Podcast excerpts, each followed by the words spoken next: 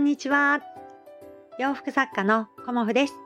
今日もご視聴くださりありがとうございます。コモフのおしゃべりブログでは40代以上の女性の方に向けてお洋服の楽しみ方と私のブランドビジネスについてお話しさせていただいています。今日はですね、冬のコモフ展ありがとうございましたというお話をさせていただこうと思います。まあ、のとっても寒い2日間となりまして、えーと、冬のコモフ展、えーと、30分くらい前に無事に終わって帰ってきました。はい、あの本当に今回は片付けが早かった。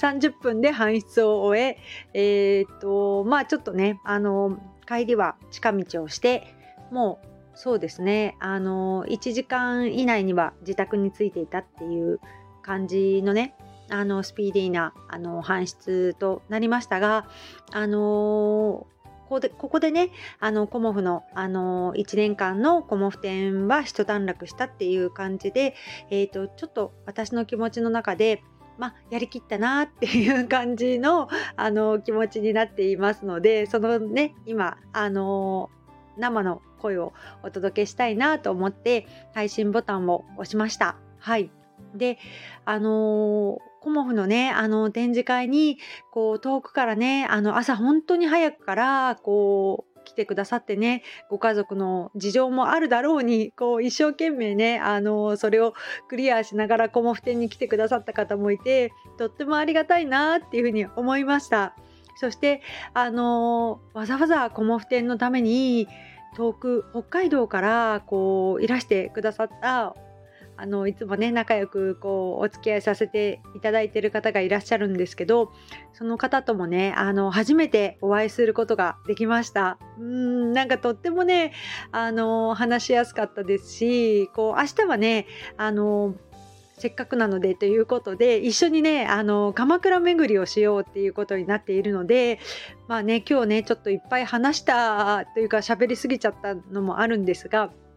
明日はね、こう、ぶらり、ぶらりと歩きながら、あの、鎌倉をね、ご案内させていただこうかなと思っています。とってもね、あの、明日が楽しみだなっていうこともあって、コモフ展っていうのは、あの、本当にこう、いろんな方とこうご縁をいただいてね、あの知り合えるとってもいい機会だなっていうふうに思っています。そしてあの毎回ね、あのすごくたくさんお客様が来るとか、あのそういうことはこの頃のコモフ展はそういうこともない時ももちろんありますしすごくたくさん来ていただく時もありますしっていうことはもちろんあるんですけども私とそのスタッフのお友達とあのここはね拠点としてコモフの拠点として、あのこれからも頑張っていこうねっていうことでお互い、あの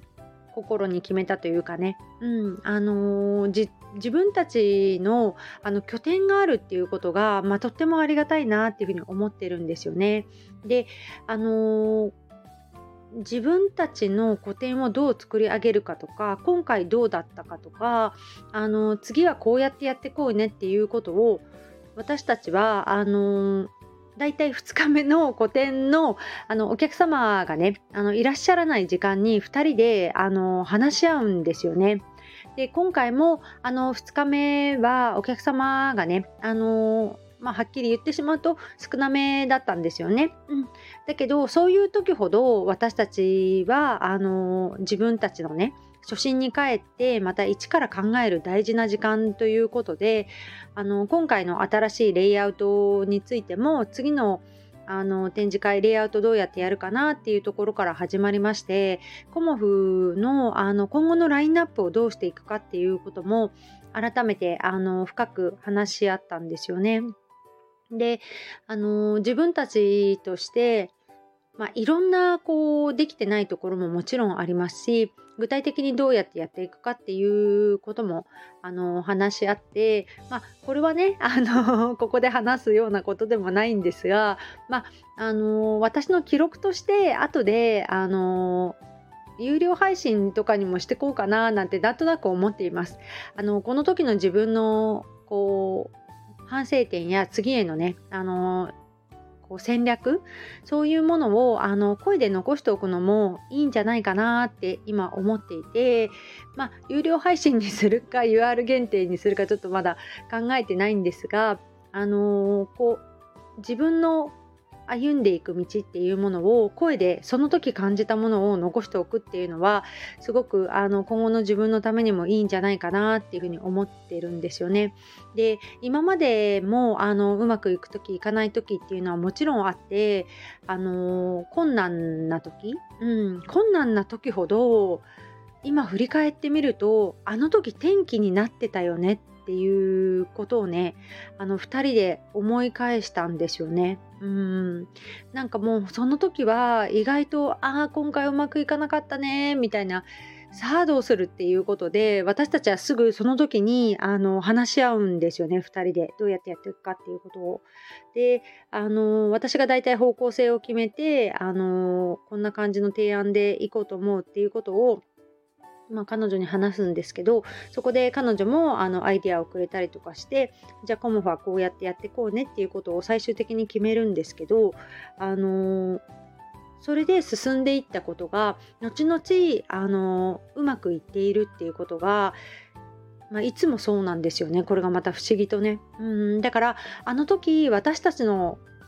失敗というか困難は転機になっていたなっていうねなっていたねっていうことがあるのであのー、やっぱりこうそうですね。失敗とかっていうことではないんだけれどもうまくいかなかった時ほどこう次へのステップが大きくなんか踏み出せるなっていうふうにも今は感じてるんですよね。でコモフはあのまだまだ一歩ずつ一歩ずつ努力していくブランドなのでそれもねあの自分たちとしてあの重々分かっているし、まあ、お客様にね今回も支えていただいてあの無事にね楽しくコモフ店をね終えることができたんですけどまあいろんな学びがありました。今回もね。でディスプレイも変えましたし小物もいろいろ用意してみたりとかあとは作品点数をまあ、50枚ぐらい減らしたっていうのもありますしあとはコーデ見せ方も変えてみました。うん。あと帽子だったりアクセサリーだったりっていうものもあのいろいろチャレンジしてみたんですよね。うん、だからそういうところも含めて、あのー、自分がチャレンジしたことを一つ一つ、あのー、細かく振り返ろうかなとも思っているんですが次ね、あのー、3月の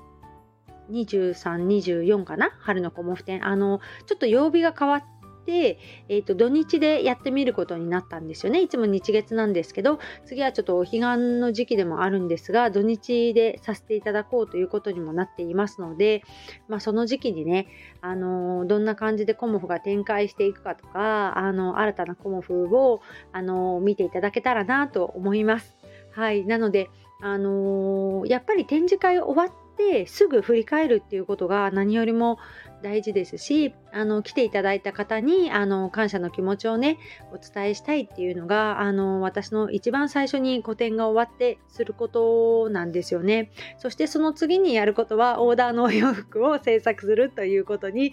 なります。はい。まあそんな感じでねあのこう個展が終わってもこう 疲れてへばってるっていうことはまあほぼほぼないんですけど今はねあの家に持ち帰った荷物を眺めながらあの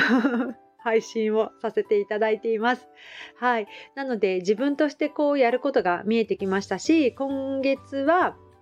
あの月1コモフ展もね22日にさせていただきますしまあでも、うん、ちょっとコモフとして手放すもの、うん、もうあのー考え